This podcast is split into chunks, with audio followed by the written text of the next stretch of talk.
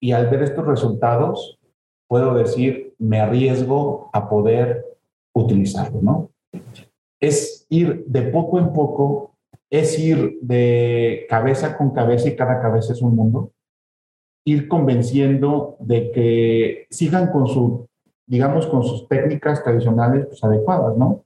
Convencionales, no hay problema, pero que también vean la oportunidad de probar un producto que podríamos llamarlo es diferente, es ecológico, es amigable, que a, la vez yo lo, hago, lo comento así porque al final de cuentas eh, el, el, producto que tú vas a, a, cosechar posiblemente se queda en tu casa, ¿no?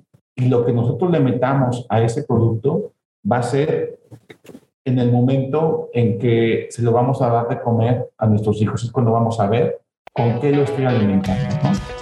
Estoy alimentando con algo que le va a poner, a los digamos, fuerte, que no va a ser nutrido, o lo estoy alimentando con, con comida, llamando de pequeños chatarra, que solamente se ven grandes, se ven brillosos, pero que al final de cuentas los nutrientes no son lo mejor que, deben ser.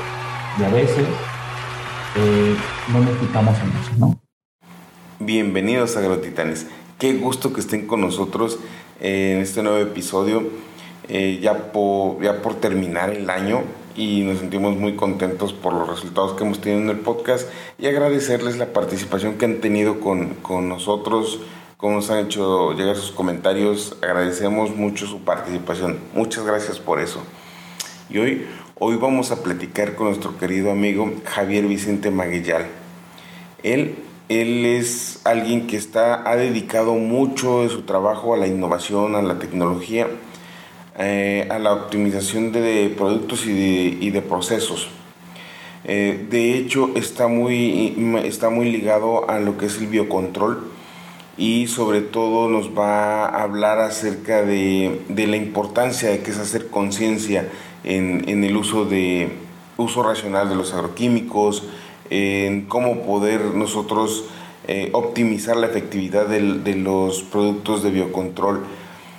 Y bueno, eh, no los quiero aburrir más, escuchemos el podcast, es muy interesante, la verdad sí se necesita poner atención. Eh, lamentablemente eh, la charla también se dificulta por, por, un problema técnico ahí con los micros, pero se puede entender bien. ojalá lo disfruten mucho, tanto como nosotros les, lo hemos disfrutado y queremos seguir colaborando con Javier porque eh, técnicamente nos puede apoyar muchísimo en la parte de el uso sustentable de moléculas.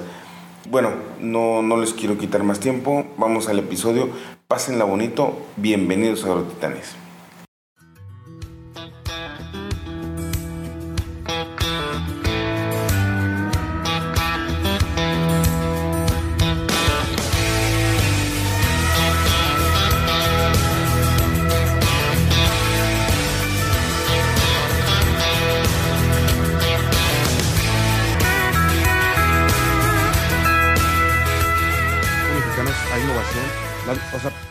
Falta, ¿no? Que, que, nos valoremos entre nosotros mismos, yo creo, ¿no? Sabes, por ejemplo, concuerdo contigo que hace falta un buen, buen punch para las empresas mexicanas y muchas de ellas, por ejemplo, son eh, mezcladoras, ¿no? O sea, como tal, mezcladoras, ingrediente activo. ¿A qué me refiero con esto? Que la materia prima pues, proviene de otra, otro lugar, principalmente la mayoría son chinas, ¿no? Estadounidenses, principalmente chinas, estadounidenses, de las cuales llegan a México y prácticamente hacemos mezclas, un poco de desarrollo para que la molécula pues, aguante, pase físico-químicos y ya vamos afuera, ¿no? Y yo te puedo comentar que a diferencia de las, de las químicas, las de biotecnología en las que estamos trabajando, hacemos nuestro propio detectivo, lo cual abate precios de forma impresionante, ¿no? Súmale el cambio de dólar, todo lo venden en dólares. Súmale las materias primas externas, súmale el flete, ¿verdad? Súmale la disponibilidad, súmale que muchos le compran el mismo distribuidor, entonces traemos las mismas moléculas. Pero en cambio, con los biológicos, bioracionales, hacemos nuestro propio ingrediente activo y esos precios se abaratan de una forma que no te puedes imaginar cuánto realmente cuesta un producto biológico elaborado. ¿Y qué nos falta? Pues yo creo que, uno, cacaré el, digamos, el, huevo, ¿no? Déjame pegar mi... Eh, y a diferencia, por ejemplo, las empresas de biotecnología son la mayor parte empresas de base tecnológica. ¿A qué nos referimos? A que gran porcentaje o el core de lo que estas hacen o hacemos es con base en investigación y desarrollo, ¿verdad? Hay mucho expertise, o podríamos llamarlo, mucha gente que se dedica mucho a la investigación y que está metido de fuertemente, fuertemente con lo que es estas empresas de, de bioracionales. Entonces le da una plusvalía, le da un mejor, digamos, valor al producto, un valor agregado. Entonces, los productos que van saliendo salen con una fortaleza y salen con un sustento de biotecnología muy, muy fuerte. Tanto es así que creo que muchas de las empresas químicas están observando de que el futuro, y no estoy hablando de 20, 30 años, sino el futuro ahora sí próximo, se está yendo para allá. Y qué mejor que comprar, absorber o fundar una empresa de biotecnología, no para hacer competencia con él, sino realmente ser competitivos, no tener competencia, ser competitivos en el mercado. Así es. Fíjate, también otro de lo que hacemos también, Javier, antes de, de, aunque ya le empezamos a dar, esta es la parte bonita, porque dice, sin querer queriendo, ya vamos así como que pensando en, en, en el episodio, pero la verdad es que siempre damos gracias a Dios que nos da la oportunidad de estar eh, juntos, de poder estar eh, en este espacio que, como dices tú, si lo hubieses planeado, lo hubieras escrito, ah, me voy a juntar con tal persona, tal fecha, tal día, no se da. Entonces, la verdad es que siempre damos gracias a Dios de, poder estar en este, en este episodio, de poder compartir algo que ayude a los demás y sobre todo de poder hacer esta, esto que te decía, la hermandad agrícola o la parte de, de decir, eh, todos tenemos una, una filosofía eh, que, me ha pasado y creo que la, lo conversaba con mi hermano Sergio, de que aquí el que se sienta al episodio realmente no viene a joder, viene a aportar y lo que quiere es ayudar y lo que quiere es que le hagan caso de que eh, el, el camino es este, pero te estás yendo por este lado, ¿no?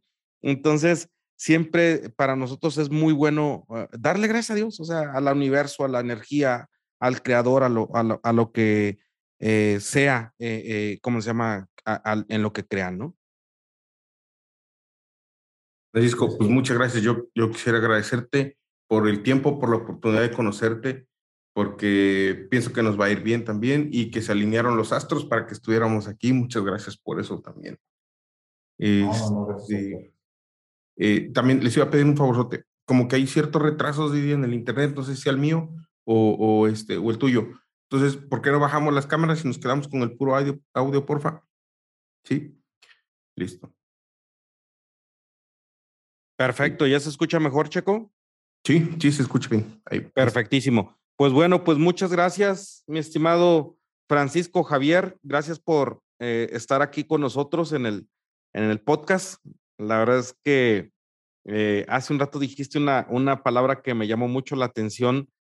Sin embargo, eh, e, es como que a veces conflictuante porque dijiste, el podcast es un medio más, eh, como dijiste, formal. Híjole, y a veces nosotros somos medios informales, ¿verdad, Checo? Sí, nosotros somos muy básicos, Gabriel. Entonces, pues, espero te la pases bien, que esa es la, intención, que, te la pases bien y que, y, pues como decimos, nosotros buscamos amigos. Pues. No, no, no, claro que los van a tener aquí. Eso es, eso es de entrada les puedo decir que a eso venimos. Perfectísimo. Pero podemos comenzar con lo que ustedes gusten. Mira, siempre pedimos que nos hagan el favor de presentarte quién eres, quién eres tú, Javier, qué, qué, qué es lo, lo, quién eres. Al final de cuentas, es, partimos de ahí, em, con esto arrancamos el episodio. Eh, claro que sí. Eh, yo soy Javier Vicente, eh, vengo de, de una familia bastante, eh, digamos, cariñosa, bastante amable, eh, con sus dimes y diretes como en todos, ¿verdad? Nazco en Celaya, Guanajuato, soy de Celaya, soy de Guanajuato como tal, y me dedico a la parte de la ingeniería bioquímica. Yo soy bioquímico de formación, ¿no? Y estuve trabajando, estuve estudiando, hice un posgrado en bioingeniería, un doctorado en, en ciencias, pero la mayor parte de la experiencia profesional me la dediqué trabajando en, digamos, en rubros bioracionales, ¿no? Es decir, en la producción eh, de productos como tal hacia el campo, microorganismos benéficos, hongos fitopatógenos, eh, este, hongos entomopatógenos, para más que nada realizar tecnologías, nuevas tecnologías. Bueno, este, ese es Javier como tal, Creo que eh, hemos tenido bastante interacción con algunas empresas, hemos tenido interacción en la parte académica, en cierto momento de mi vida fui profesor, en la de biotecnología principalmente. Sin embargo, mucho de la, de la, necesidad de un estudiante en aquella época, de un trabajador de la, de, profesor, pues era ver qué pasaba en el, en el, en el ámbito este, empresarial y cambio este perfil académico por un perfil un poquito más empresarial, más trabajar en una empresa. Sin embargo, desde que tengo razón de ser, a salir de la licenciatura, me ha gustado siempre dar clases. Siempre me ha gustado dar clases. Terminé de dar clases no hace poco, este, en, en enero de, de, de, 2022. Fue el último semestre que di clases a una universidad, la Universidad de Guanajuato, de tecnología. Me gustaba mucho. Este, sin embargo, este, pues por hacer del destino, pues tuve que, que, cortarlo, ¿no? Este, soy muy comprometido y en el momento que siento que posiblemente ya no estoy dando mucha atención a lo que normalmente doy, pues mejor digo, mejor saben que vamos a, dar una pausa y me dedico 100% a la parte digamos, empresario. ¿no? De lo que nos compartiste, ¿no? O sea, por decir, eh, ¿qué es un hongo entomopatógeno? Muchas veces aquí en el programa hay, hay gente que sí puede tener esa eh, familiaridad con los términos, pero hay gente que a lo mejor no, no, no tiene esa, esa familiaridad con el término. Y la otra, cuando hablas de, de ingeniería bioquímica o, o biotecnológica, eh, normalmente a veces tenemos ese estigma de que estamos hablando de cosas que son malévolas o que son de un carácter antropocéntrico como tal. Platícanos un poco de esos, de esos temas y de, y de cómo podemos eh, tenerlos eh, presentes en el día a día. Sí, claro que sí. Mira, todo, parte a lo mejor podríamos comenzar de lo que es el control biológico, ¿no? Hemos escuchado y seguramente por ahí otros ponentes han hablado de control biológico, este, el control biorracional, ¿verdad? Eh, y parte de una alternativa más amigable, una alternativa ecológica, podríamos llamar, sustentable, eh, inteligente, algunos lo han mencionado inclusive, para lo que es el control de enfermedades y algunas plagas en los cultivos, ¿no? Eh, algunos lo, lo, pueden relacionar con lo que es la producción, digamos, llamarlo así, de lo que son o estrategias interesantes de un manejo integral que aprovecha los enemigos naturales de las plagas agrícolas, como algunos depredadores, parásitos, algunos antagonistas naturales, que eviten y frenen la reproducción de una plaga y que a su vez esta plaga o esta, este producto alterno ecológico tenga un impacto mínimo o nulo con lo que es el ser humano, así como el macro y microambiente que se encuentra alrededor de este cultivo, ¿no? Y si hablamos de algunos microorganismos benéficos, es decir, pues podríamos decir Trichoderma ¿verdad? El género Bacillus, que tiene una gran gama de, especies de, de Bacillus, el más conocido, podemos llamar Bacillus subtilis, Bacillus ameloidefacies, Myconiformis, este, eh, Megatherium y, demás, ¿no? Y también este, que podemos hablar de algunos hongos, por ejemplo, Ticoderma que es un caballito de batalla de los que producimos este tipo de tecnologías bioregionales, ¿no?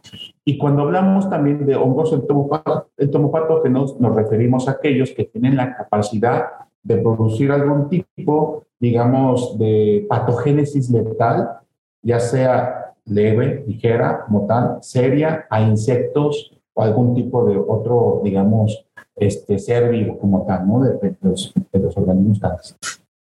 Esto es muy interesante debido a que en naturaleza pues existen los enemigos naturales, ¿no? Realmente. Si pensamos en cualquier tipo de enfermedad, para cada enfermedad hay una cura, ¿verdad? Y lo podemos ver de esta forma en los cultivos, desde lo que son algunos, por ejemplo, eh, controles que podríamos llamarlo este, infecciosos, que hablamos de algunas enfermedades causadas por algunos patógenos como insectos, parásitos, bacterias, hongos y demás, como las no infecciosas que podríamos comentar agentes abióticos, ¿no? Temperatura, condiciones climáticas, etc. Y dentro, dentro de estos, ahora sí, eh, enfermedades este, o, o caracteres infecciosos, pues encontramos a los mismos microorganismos que pueden causar algún tipo de enfermedad o ¿no? Ahora, y si nos vamos a lo que podríamos comentar como lo que es unos términos bioracionales, podríamos incluir también a los extractos botánicos, podríamos incluir a los microorganismos per se, algunos metabolitos producidos por los mismos microorganismos, algunos productos de altas tecnologías ya vienen con una, digamos, una separación o un producto libre de células que separamos el microorganismo y dejamos el caldo fermentado o dejamos el metabolito que ese es prácticamente, eh, digamos, eh, la sustancia que va a tener un control sobre los diferentes tipos de insectos fitopatógenos, ¿no? O los insectos, perdón, los, los hongos fitopatógenos o bacterias fitopatógenas. Metabolitos, como seguramente habrán escuchado por ahí, este, subtilinas, fungicidas y turinas también, este, algunos llaman a las tricoderminas también por ahí, este, que son bastante mencionadas. Y que estos tipos celulasas, este tipo de metabolitos, enzimas, pues van a ayudar a inhibir o van a ayudar a detener el avance de la enfermedad por la disminución de la carga microbiana en algún tipo de cultivo específico, ¿verdad? Eh, no sé si por ahí, si, si me estoy dando a explicar. Sí, son temas a lo mejor un poco muy, o, no un poco, sino muy técnicos, pero que a final de cuentas volvemos a, algo básico, ¿no? El tema de estar eh, en constante observación te permite ver qué interacción hay de un microorganismo que pueda controlar un insecto, otro microorganismo que pueda controlar otro, otro, otro microorganismo, ¿no? Como tal.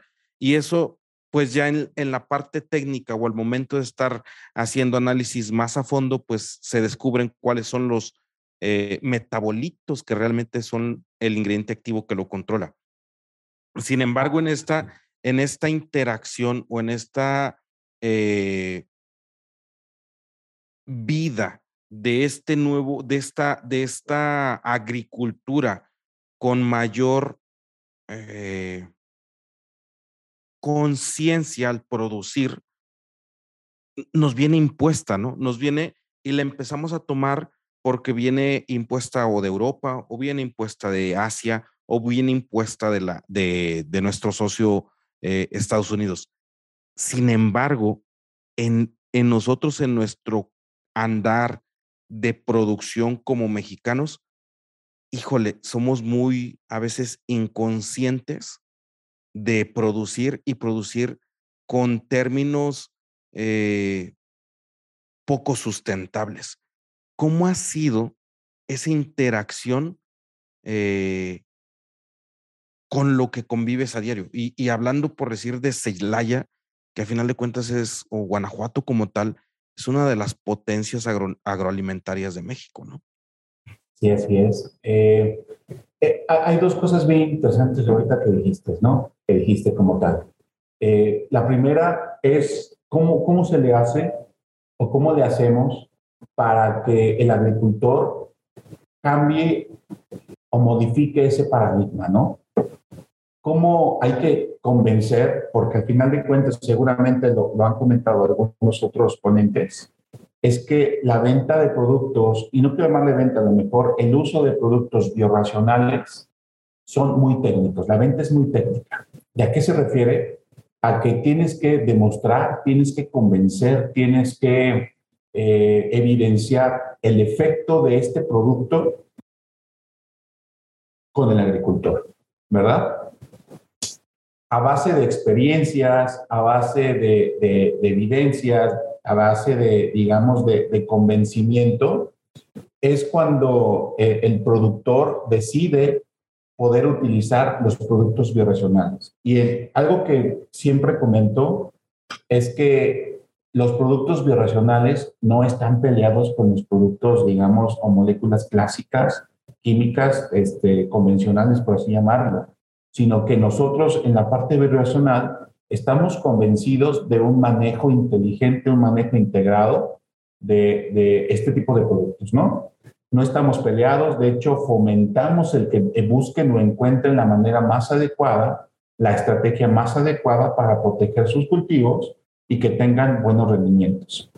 Y entonces, vamos a esto. Hay diferentes lugares de aquí la República Mexicana, nos ha tocado dar algunas, algunas ponencias, algunas charlas técnicas en centro, en norte del país, a sur no, no he llegado tanto últimamente, pero en los cuales me ha sorprendido. En centro están muy, en, ciertas regiones están muy educados, ¿no? La gente de centro está muy educada en producir, en, en, en comprar este, productos que incrementan ahora sí su rendimiento, ayudan a, proteger sus, cultivos como tal y a su vez tienen una, una, una franja verde, digamos por así llamarlo, ¿no? Es decir, que son amigables con el medio ambiente, principalmente con esas mismas personas. Es un, cambio de paradigma bastante interesante, el cual es, es muy gratificante cuando tú vas a, una con un cooperante, vas con un agricultor. Y últimamente en Pacífico recuerdo algo muy similar, que estábamos con un agricultor, estábamos explicándole el uso de algunos productos biorracionales y de entrada le decimos un producto biorracional es considerado como un producto preventivo, ¿no? Es como una vacuna. Normalmente uno no se vacuna cuando está enfermo, cuando tiene la enfermedad, sino uno se prepara con la vacuna para poder, ahora sí, digamos, en el momento en que llegue la enfermedad, pues tal vez no le afecte o le afecte de una forma bastante atenuada, ¿no? Eso nos pasó pues, ahorita con el COVID, ¿no? El COVID no había vacunas, prácticamente teníamos que inmunizarnos por, la, por contagio de la enfermedad. Cuando llega la vacuna, uno, dos, tres shots, este, pues comenzamos ya a, tomar algún tipo de resistencia, ¿no? la resistencia adquirida o la que principalmente nos hicimos por la, enfermedad. Es algo muy similar con los microorganismos. Son preventivos. Hay algunos que son, pues ahora sí, correctivos, tienen funcionalidad y sí se han llegado a usar, pero principalmente el enfoque de los productos bioracionales es un manejo, un manejo más que nada este, eh, eh, preventivo, ¿no? Y que estábamos con este, con este, este, este colega en Pacífico, entonces estábamos tratando de convencerlo, problemáticas, tenía una problemática de picudo en Chile, en invernadero, tenía cierta densidad ya de, problemática. Entonces había probado un producto, a, a partir de micorrizas vesiculares musculares por ahí. Entonces estaba un poco dudoso porque ya veía que se acercaban los términos de su cosecha, este, ya veía muy difícil poder aplicar algo más. Entonces, a, base de convencimiento, dijimos, úsalo, o sea, no te quita nada, o sea, úsalo. Vas a ver que eh, te va a funcionar. Era a partir de meter una misople, me acuerdo mucho. Y en el momento en que este, este, este cooperante, este agricultor, lo utiliza, recuerdo mucho que el técnico eh, nos comentaba que en el momento en que lo utilizó quedó sorprendido porque había aplicado diferentes tipos de moléculas químicas convencionales y que ya no tenía mucho efecto. Entonces, cuando aplica este producto a partir de metarezona anisople, encuentra efectividades que le sorprendieron. Dijo, no lo había visto con ningún tipo de producto, mucho menos con los biorracionales. Y a partir de él, de ahí, él se enamora de los productos y continúa usándolos, ¿no? El día de ayer eh, tuvimos, la, digamos, el, honor de dar una plática aquí en Torreón eh, sobre el manejo biorracional con alfalfa. Estábamos platicando con algunos clientes, platicando con algunos distribuidores, algunos agricultores. Entonces se acerca uno de los agricultores y me pregunta sobre los microorganismos, ¿no? Que si son buenos, él ha tenido la experiencia de que le han comentado de que, no son tan buenos. Eh, y le empiezas a convencer, ¿no? Le empiezas a mostrar evidencias. En un momento saqué mi teléfono, lo primero que tenía a la mano, y le comencé a, mostrar evidencias. Él cultiva, cultiva maíz aquí en la región. Entonces, cuando vio la calidad, la uniformidad, la altura, digamos, la, este, las raíces que producía el uso de micorrizas vesículas musculares, dijo, oye, ¿sabes qué? Quiero usarlas ya. O sea, si esto es lo que me va a dar, lo voy a intentar. He intentado de todo, no me ha funcionado y al ver estos resultados, puedo decir, me arriesgo a poder utilizarlo, ¿no? Es ir de poco en poco, es ir de cabeza con cabeza y cada cabeza es un mundo, ir convenciendo de que sigan con su, digamos, con sus técnicas tradicionales pues, adecuadas, ¿no? Convencionales, no hay problema, pero que también vean la oportunidad de probar un producto que podríamos llamarlo diferente, es ecológico, es amigable, que a, la vez, yo lo, hago, lo comento así, porque al final de cuentas, eh, el, el, producto que tú vas a, a, cosechar posiblemente se quede en tu casa, ¿no? y lo que nosotros le metamos a ese producto va a ser en el momento en que se lo vamos a dar de comer a nuestros hijos. Es cuando vamos a ver con qué lo estoy alimentando, ¿no? Lo estoy alimentando con algo que lo va a poner, ahora sí digamos, fuerte, pues no va a ser nutrido, o lo estoy alimentando con, con comida, pues se llaman los vegetales chatarra, que solamente se ven grandes, se ven brillosos, pero que al final de cuentas los nutrientes no son lo mejor que deberían ser. Y a veces eh, no nos fijamos en eso, ¿no? Es, es interesante ver cómo eh, se tiene que hacer algo muy técnico para poder transmitir eh, el, el, beneficio de este tipo de manejo biorracional, de este tipo de manejo más consciente de, la agricultura. Pero al mismo tiempo, de que no porque sea más sano, no significa que nos tenga que ser contundente al momento de controlar. Y me gustaría un poco que nos hablaras de dónde trabajas y, sobre todo cómo, cómo, te lo hacía o te lo, mm, mm, eh, te lo compartí hace rato. O sea, en México hay mucho talento, hay muy buena industria que produce eh, materiales biorracionales, sin embargo, hay como un, no sé si rechazo o una parte de, de que no se llega a posicionar cierto eh, material para el control de plaga o una enfermedad eh, que venga de una eh, empresa mexicana, ¿no?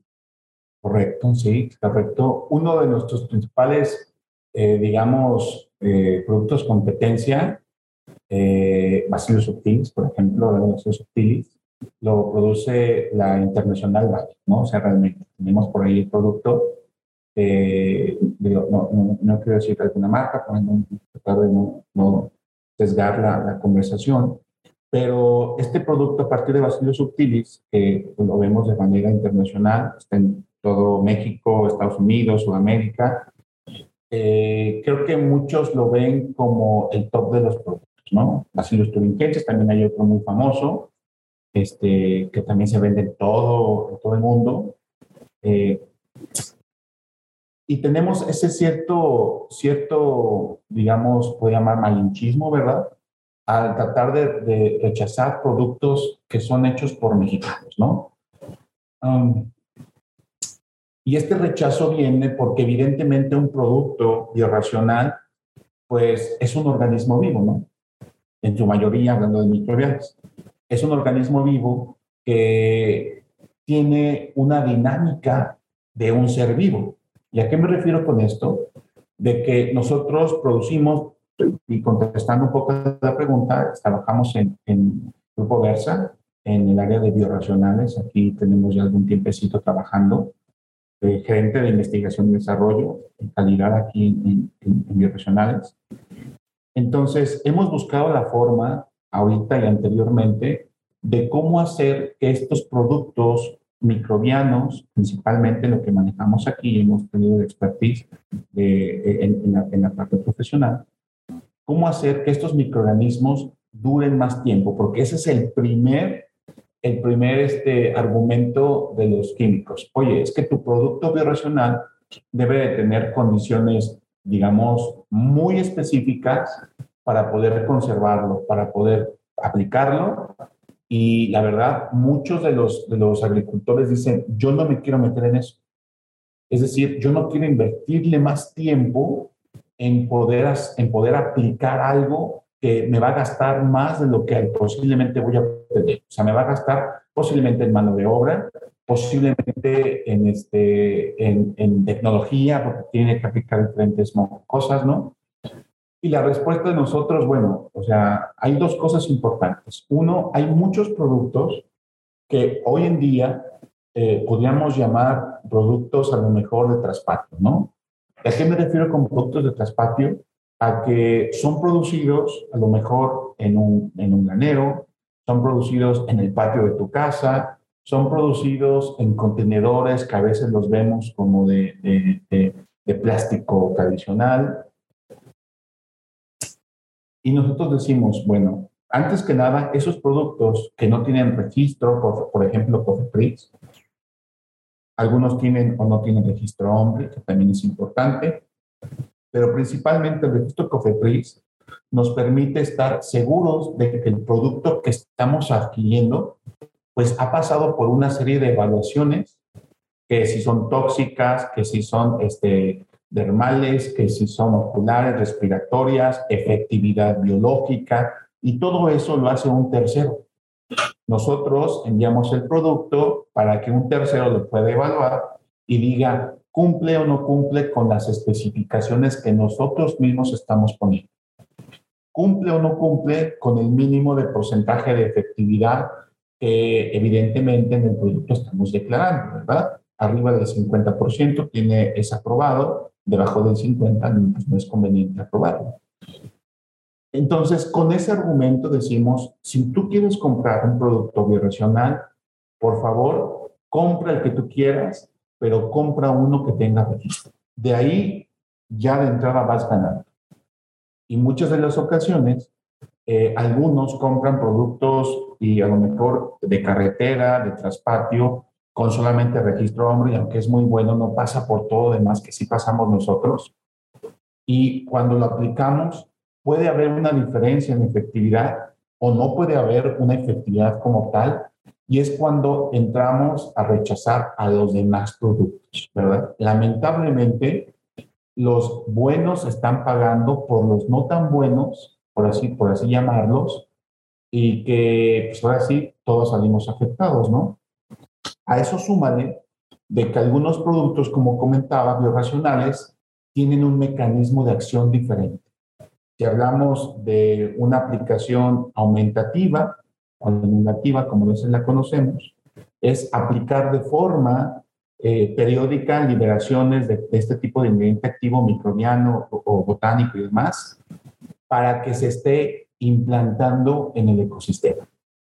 Es decir, una curva tradicional de crecimiento, el microorganismo llega, encuentra su target, encuentra el, organismo del cual va a ser, digamos, va a controlar, comienza un crecimiento que aunque ya viene con cierta concentración adecuada, llega un crecimiento, efectúa su, digamos, ahora sí, su actividad, la que está haciendo, y en cierto momento vuelve a bajar.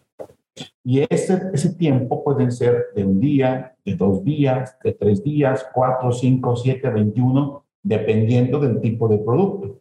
Si hablamos de algunas bacterias, podemos hablar de 24, 48 horas, algunos hongos entomopatógenos contra algunos insectos, larvas inclusive pueden tardar a lo mejor cuatro o cinco días hasta que el cooperante, el agricultor, logra ver, ahora sí, logra ver la evidencia con sus propios ojos.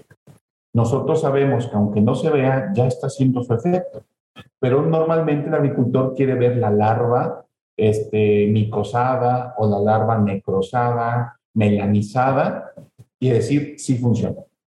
Y cuando no vemos o no sumamos estas dos partes que te estoy comentando, es cuando los buenos productos, eh, digamos, llega el estigma de decir todos son lo mismo. Y decimos la verdad, no todos son lo mismo, ¿no?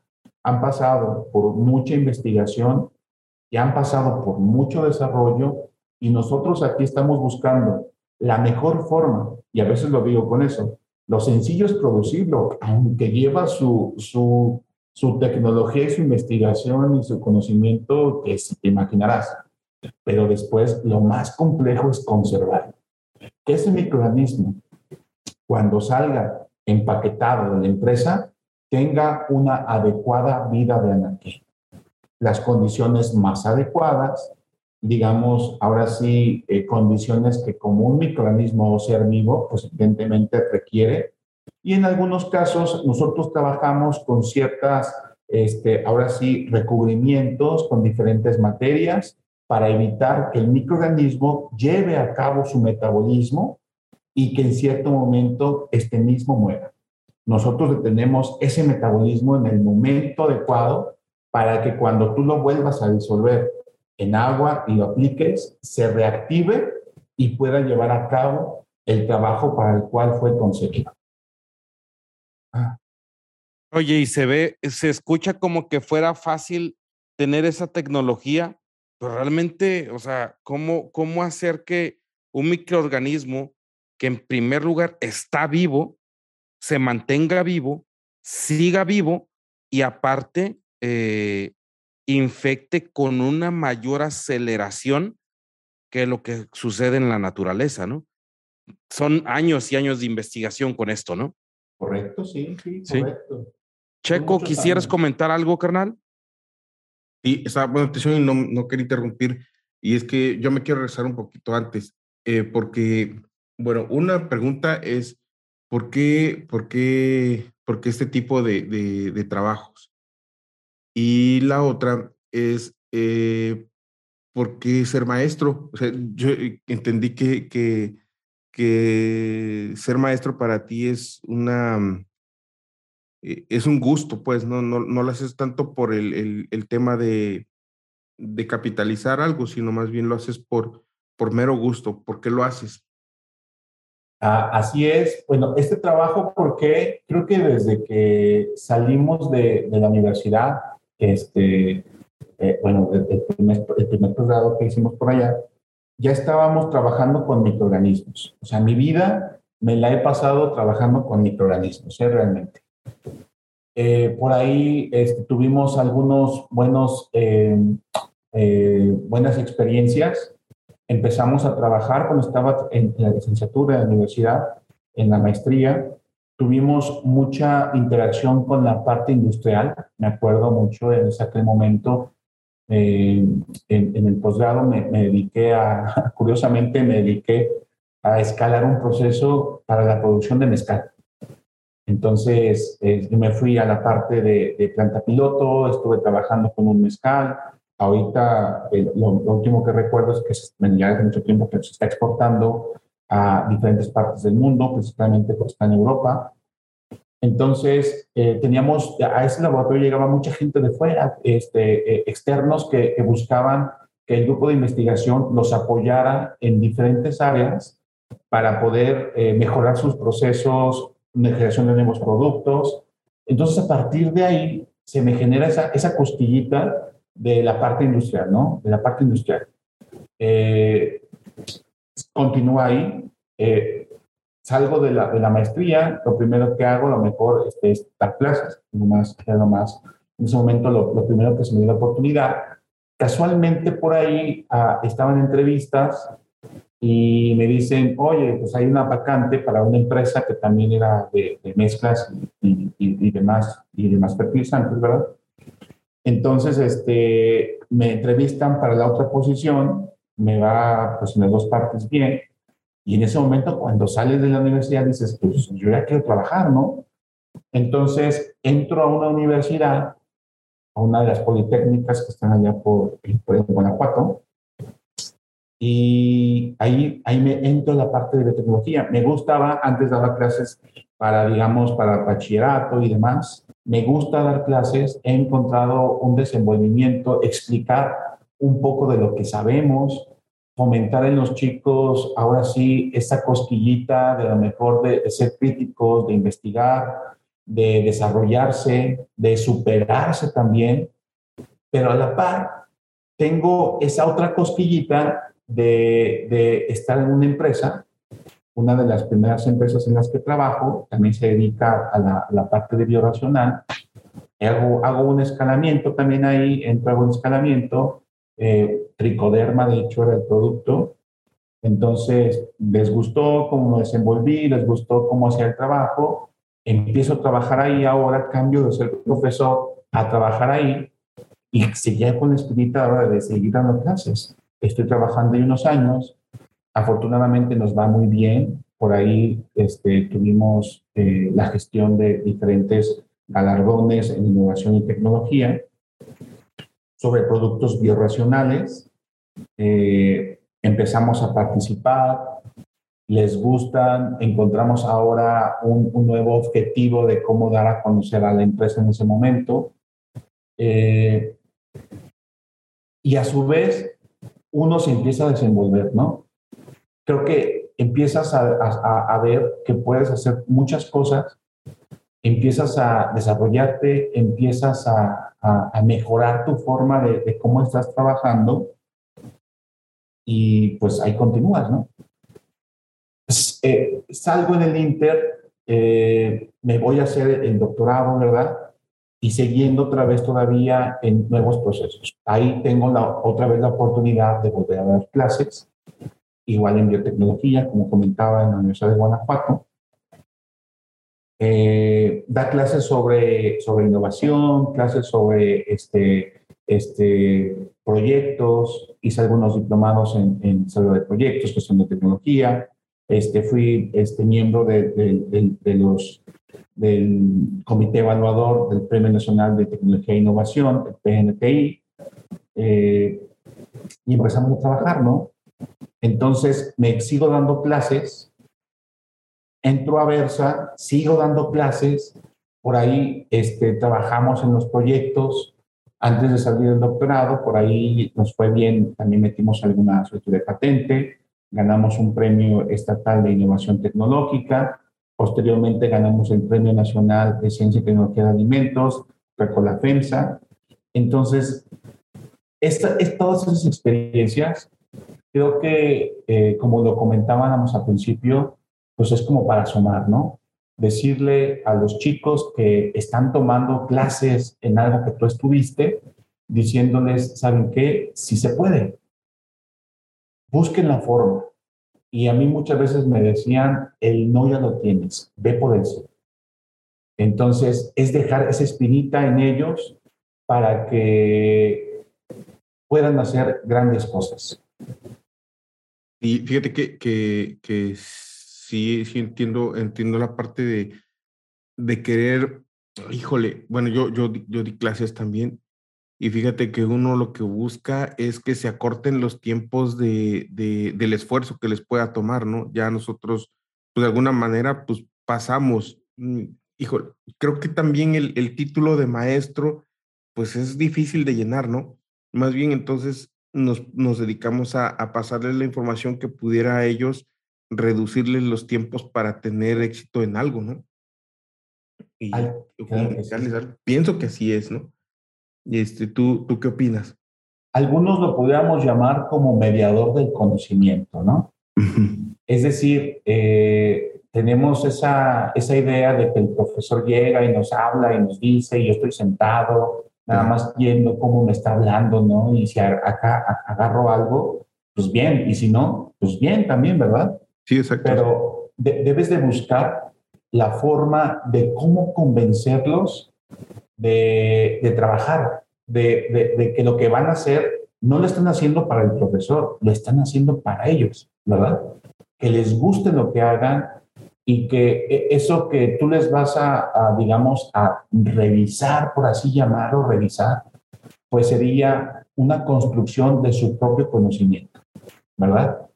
Ayudarlos a que logren sus metas, no imponiendo las tuyas, por así llamarlo, pero que ellos, dices tú, eh, acortar la brecha, a veces este, les queremos dar todo en la mano y al final es al revés, ¿no? Lo ven tan sencillo y lo ven tan fácil de obtener que a lo mejor no le agarran ese, ese gusto ah, como tú y como yo tuvimos que lograrlo, ¿no? Sí, como que no le dan el valor, ¿no? Que, que, que uno está queriendo comunicarles, ¿no? Así es, así es. Oye, y tú, y tú en, tu, en, en esta práctica, entre, bueno, no sé si tengas tu conocimiento de pedagogía, pero encontraste de alguna manera que, que pudieras transmitirles o, o, hacerles esa construcción de conocimiento? Mira, yo quiero llegar que sí, pensar que sí, ¿verdad?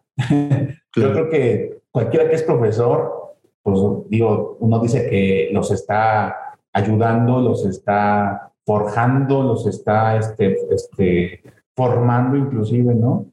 Este, yo quiero pensar que sí, aún, y no quiero a lo mejor, este, ahora sí ser muy presuntuoso en eso, pero muchos de los alumnos que tuve de hace 10, 15 años, por así llamarlos, aún tengo contacto con ellos. Eh, los tengo en Facebook, los tengo muchos, este, he platicado con ellos, sigo platicando con ellos, me siguen preguntando cosas, Sergio, este, seguimos conversando de temas técnicos y no técnicos, creo que es cuando tú te das cuenta que a lo mejor en, en ese específicamente esos, esos alumnos y esos ya colegas, ahora ya egresados, uno, te da felicidad de que sigan superándose, sigan mejorando. Y dos, creo que por ahí te da satisfacción de querer pensar de que posiblemente sí funcionó como lo decías, ¿no? O como lo, lo, lo, te los ponías a ellos en la, en la, en la mesa, ¿no? Ok, sí, sí, porque puede, puede ser que eh, empata uno, ¿no? Con, con, con, con, lo que uno quería transmitir.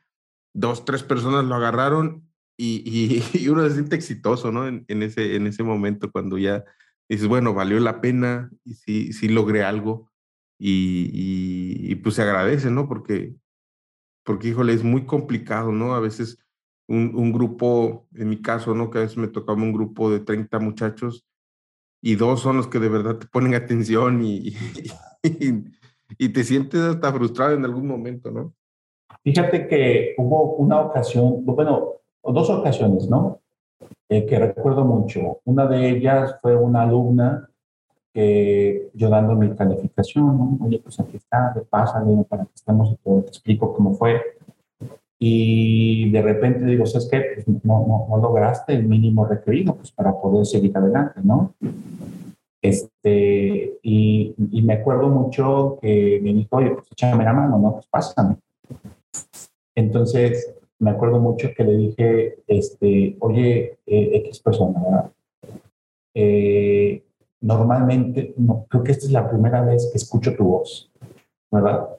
Es la primera vez que escucho tu voz, no, realmente no la recuerdo en clase, aunque eh, a todos preguntaba y todos querían que participara, pero no, no, no puedo hacer eso. Este, no puedo hacerlo porque no quiero quedarme o no quiero que sea la primera vez de las que recuerdo, reconozco tu voz y que se me quede eso en la memoria, ¿verdad? No quiero recordar a, esta persona con un échame la mano y pásame, ¿no? Sí, claro, con esa, con esa, híjole, porque uno se queda con una impresión poco, mm, poco, poco objetiva de la persona, ¿no? Así es. Entonces la convencí de que, de que la mejor forma de que ella pasara era volviendo a tomar la materia. Y el siguiente semestre que la tomó, realmente fue una diferencia de persona a la que estaba antes y a la que estaba después. Y al final le dije, le dije, ¿sabes qué? Me da mucho gusto que eh, en esta segunda ocasión, pues tuviste todas las capacidades, tuviste todo ese, ese entusiasmo para dirigir, uno, este, tu proyecto de vida y dos, que lo aplicaras a esta materia, por así llamarla, y que lograras con mucho orgullo y mucho esfuerzo poder pasar. Sí, sí, es, sí, sí está, es, es, es, un show ser maestro, la verdad es que es, es muy gratificante. Y, y, te, te, quería preguntar, ¿tú, ¿tú qué les recomendarías a los muchachos que están ahorita? Vamos, ya sabemos que pues hay que hacer lo que nos apasiona, este, ya sabemos que, que debemos de, de perseguir nuestro sueño, esta onda, pero algo metodológico, porque yo entiendo que tú eres una persona muy metodológica, sabes, sabes manejar bien este método, los métodos, ¿no? Entonces, ¿tú le podrías recomendar algo a los chicos que nos estén escuchando? Yo creo que la primera que podría recomendar sería ser muy crítico, ¿no? Crítico 80-20. 80-20, 80% a tu persona y 20% a los demás es bien fácil decir, oye, pues este, te equivocaste, la regaste aquí y, y demás, ¿no? Pero principalmente que aquellos que están estudiando algo técnico, ingeniería, que sean críticos con sus propios resultados, críticos con lo que están haciendo, críticos con lo que van a, a dar hacia alguien más, ¿verdad? Y que haciendo ese, ese, esa reflexión, siempre lo llamo como una, una reflexión, pudieran llegar a la construcción de su, de su propio conocimiento, ¿verdad? Muchos, los chicos actuales, pues son este, personas que a lo mejor dicen, oye, lo hago una vez y ya me salió súper bien y, y ya no, no me esfuerzo porque ya me salió la primera y es un, oye, no, a ver, logra una repetibilidad en tus resultados. Dime, esfuérzate, hazlo dos, tres veces y cuando veas que ya está, órale, dime que ya está y le digo, cállame la boca. Cállame la boca como tú quieras, pero dime, tú tenías razón. Yo te estoy haciendo esta crítica no en afán de poder decirte lo estás haciendo mal, sino que te retas a ti, tú como persona y profesionista, para que nos des a los que estamos a lo mejor en el momento arriba, podamos confiar y podamos presumir ahora tus resultados, ¿no? Bien, bien. Y fíjate que ahorita que, ahorita que te estoy escuchando, quería hacerte una pregunta. ¿Consideras que hay un, hay un antes y un después de, de la juventud? ¿Fue progresivo este cambio de, de, de, que los chicos ya sienten, que pensamos, pues, que los chicos están eh, como que más rápido descartando las posibilidades de, de, de, mejorar la vida de la propia y lo de los demás, que viven una vida más ligera si, sin tanta conciencia? Yo creo que, creo que caemos en, la, en, la, en, la, en, la, en el comentario que, que hiciste hace ¿no? Que fue, les acortamos tanto la brecha a veces como papás, como tíos, como maestros, que no, no hay esa apreciación del momento, ¿no? No hay esa apreciación del esfuerzo, porque cuando uno se esfuerza para obtener su primer carro, ¿no? Su primera novia, su primer novio, yo creo que es cuando realmente le tomas un valor que tu, tu esfuerzo dio un buen resultado. Ahora, digamos, prácticamente con las nuevas tecnologías, ya es muy sencillo, con, y, y, en vez de facilitar el trabajo, que esa es la función de las nuevas tecnologías, digamos, no hay, no hay esa, ese, digamos, ese desdoblamiento de la información en el cual la podamos traducir en algo que realmente nos pueda ser útil, ¿no? ¿Cómo transformamos la información que viene en las redes, que viene en los libros, que viene ahora en los, en los libros PDF, ¿no? ¿Cómo la podemos traducir para que al final de cuentas tenga un valor, un valor agregado y que lo podamos transformar en algo útil? Eso va desde, desde siempre, ¿no?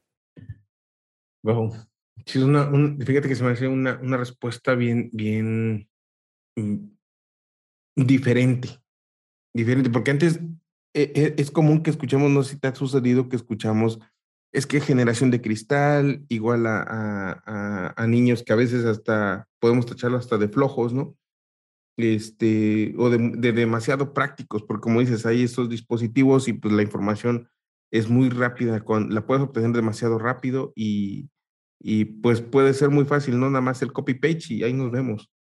Entonces, eh, se me hace una, una, respuesta diferente en la que sí estaría bueno ponerle atención a que, eh, a que le estamos facilitando demasiado las cosas y, y cómo vamos a mediarlo, ¿no?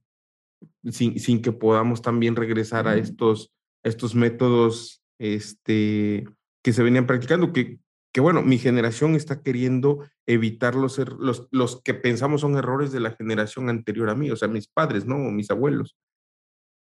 Pues, ¿cómo, cómo, cómo mediarlo, ah? Sí, es correcto, es correcto. Muchas gracias. Yo los escucho y, y, la verdad es que me doy cuenta que, que cada, cada, cada vez que profundizamos más a querer compartir eh, a, a una generación, pienso que no estamos como viendo como ellos, cómo creerían que sería mejor que les compartamos la información. O sea, como que digo, híjole, sí queremos como compartir, queremos estar con ellos, queremos mm, que sean más versátiles, más prácticas, más eh, fiables, fidedignas la, la educación o el conocimiento. Pero a veces pienso que de allá para acá como que no nos están diciendo cómo y en eso, pues a lo mejor aunque haya un sobreesfuerzo de este lado del maestro, de, de la, del, del, que quiere compartir el conocimiento, eh, pues no, no, se alcanza a dar porque del otro lado no estamos teniendo la reciprocidad de cómo quieren recibir las cosas. Es como una teoría que, que, pienso que pudiera como que ayudar. Sin embargo, pues la verdad es que la educación, el, el conocimiento, la búsqueda de la profesionalización de las cosas, siempre ha sido más un estandarte autodidacta que un estandarte de transmisión de conocimiento. Eso es lo que yo he llegado a percibir. No sé qué opinen de eso. Es correcto. Yo creo que muchas de las veces nos tocaba, decíamos, vamos a pasar la materia con o sin el profesor, ¿no? Eso era de que tenías que aprender, ser autodidacta, tenías que leer. Últimamente cuesta mucho leer a las personas, ¿no? Y no hablamos de alguna literatura científica, podemos hablar de una simple novela, un, este, un, ya este, una revista de información variada, ¿verdad? Entonces, mm, eso lo podemos ver, sí, en esta generación que es menos lectora, eso, eso sí es, eso es correcto, es cierto, ¿verdad? y que, pero esa falta de, interés, podríamos llamarlo interés, porque decimos, bueno, pues, digamos, para cortarte esa, esa brecha, no lo leas, te lo explico, ¿no? O sea, te lo explico y, y, lo vemos no nada más en la parte, ahora sí, académica, lo vemos ya en la parte profesional, ¿no? De que muchos de los jóvenes actuales se quieren saltar esa parte de, digamos, no quiero leer el libro, mejor veo la película. Entonces, todo lo que, con, lo que conlleva tener esa construcción del conocimiento, nos estamos evitando y nos vamos por la parte fácil, que si bien va a durar unos cuantas horas, unos cuantos días, a lo mucho semanas de información, después poco a poco se nos va olvidando, nos va olvidando y eso lo llevamos o lo extrapolamos a mi vida profesional y les comento yo a varios compañeros, ¿no? Le digo, o sea, estás trabajando aquí, estás trabajando conmigo, yo contigo, este, y somos corresponsables, ¿no? Somos corresponsables de esto. Como yo tengo la responsabilidad de apoyarte, de formarte, de ayudarte a gestionar lo que tú puedes hacerlo, tú tienes la responsabilidad también de recíproco con eso que yo te estoy ofreciendo, obviamente, y así pues vamos a ganar los dos, es un ganar, ganar, ¿verdad? Y lo podemos ver en muchas profesiones. Sí es una, digamos, es generacional, en eso sí estamos de acuerdo, creo que por ahí vamos. Y, pero hay que buscar la forma de, la forma de cómo sí impactar en esas vidas, cómo sí impactar porque al final de cuentas esa persona que está estudiando, que a lo mejor está estudiando medicina, pues posiblemente va a atender a tus hijos el día de mañana, ¿verdad? Esa persona que está estudiando economía, posiblemente el día de mañana va a estar en tus campos atendiéndote, ayudándote, ¿verdad? Entonces, es difícil y lo, lo, que podemos decir es que debemos de buscar la forma del cómo sí. Perfectísimo. Fíjate que ha sido un, un, un, episodio complejo para mí porque no soy una persona o, muy lectora o muy dada a, a, tener esa interacción de la reingeniería educativa o de, o de tener esta parte de, de un acercamiento mucho más eh, cercano a, a, lo que es la educación porque no, me no he participado nunca en, en, la enseñanza, ¿no? Sin embargo, los escuchaba a los dos y decía, órale, qué interesante porque es una visión eh, desde una perspectiva de ser eh, agrónomo o de transmitir conocimientos técnicos y desde una perspectiva como mi hermano, que es una, un, un, un agrónomo apenas en formación, digamos así, al ser. Y, y estaba bien interesante el, el, el, la conversación que se, que se aventaron. Sin embargo, pues como, como sabemos, es de repente frustrante que se tenga que acabar el tiempo, pero ni modo, así sucede, mi estimado. Y quisiera preguntarte si el día de hoy empezaran tu biografía, ¿con qué frase empezaría? Yo creo que pudiera empezar con el no ya no tienes, ve por el ser. Perfectísimo. Para cerrar, ¿quisieras comentarnos algo más para, para cerrar el episodio, mi estimado? No, pues más que nada agradecer esta, esta, este momento. Yo creo que es, fue muy, muy satisfactorio. No, no hablamos mucho de, de lo bioracional, ¿verdad? Este, pero creo que todo lo demás fue bastante interesante y muy nutritivo, yo creo para todos. Esperemos que a los jóvenes que vayan a escuchar el podcast, a los que ya están trabajando como tal, pues que podamos servir de ayuda, y que cualquier relacionado este, o cualquier, este, podríamos llamar así, eh, eh, duda, comentario, pues creo que estamos en, en, contacto y creo que estamos en toda disposición de poder apoyarlos, ¿no? Perfectísimo. Y también quedarnos claro que Versa es una empresa mexicana con gran valor, con gran trascendencia y que está haciendo cosas eh, literal a, como ciencia espacial para tener mejor eh, calidad de productos y que se apliquen en el, en el campo, ¿no? Checo, ¿quisieras comentar algo también? Sí, agradecerte, Javier, por, por, el, por el apoyo. Y, fíjate que, que, hace no mucho, yo le comentaba a mi hermano, que como que deberíamos de a veces eh, dejar esta oportunidad de crear la necesidad de, de, consultar las cosas que hace nuestro, nuestro, nuestro este, entrevistado. Entonces, ¿dónde podemos encontrarte para saber más de, porque yo también me quedé con la, con la duda, ahorita que me acuerdo, de cómo entra uno al proceso de, de ser un, de, del premio, de los premios que mencionabas, si entra uno por convocatoria, si te observan, mandas tu trabajo, bueno, todo eso se, me quedan también esas preguntas en, en, este, en, en, la cabeza. Pero también queremos saber dónde te contactamos, dónde, pueden, dónde pueden observar tu trabajo los chicos o, o, los que estamos en el medio. Estamos en LinkedIn, me pueden buscar como Francisco Javier Vicente Magallán. Ahí creo que este, tengo bastante información eh, tengo mis contactos, pueden mandarme un chat, pueden solicitarme o así, este, unirme a su red, si, son, este, si creen que soy lo suficientemente este, adecuado para, para unirme a su red, ¿verdad? Este, y yo creo que por ahí podemos comenzar, ¿no? Dentro de los, de los premios, pues, es por convocatoria, era por convocatoria realmente, este, uno se, se nominaba, se autonominaba o nominaba a alguien más y ahí empezaba todo el proceso. Tuvimos la fortuna de visitar muchas empresas, entre metalmecánicas, entre automotrices, alimenticia, farmacéutica, una que me encantó cuando visité y la verdad no creí que fuera algo interesante o, realmente en ese momento yo decía, oh, pues qué padre, ¿no?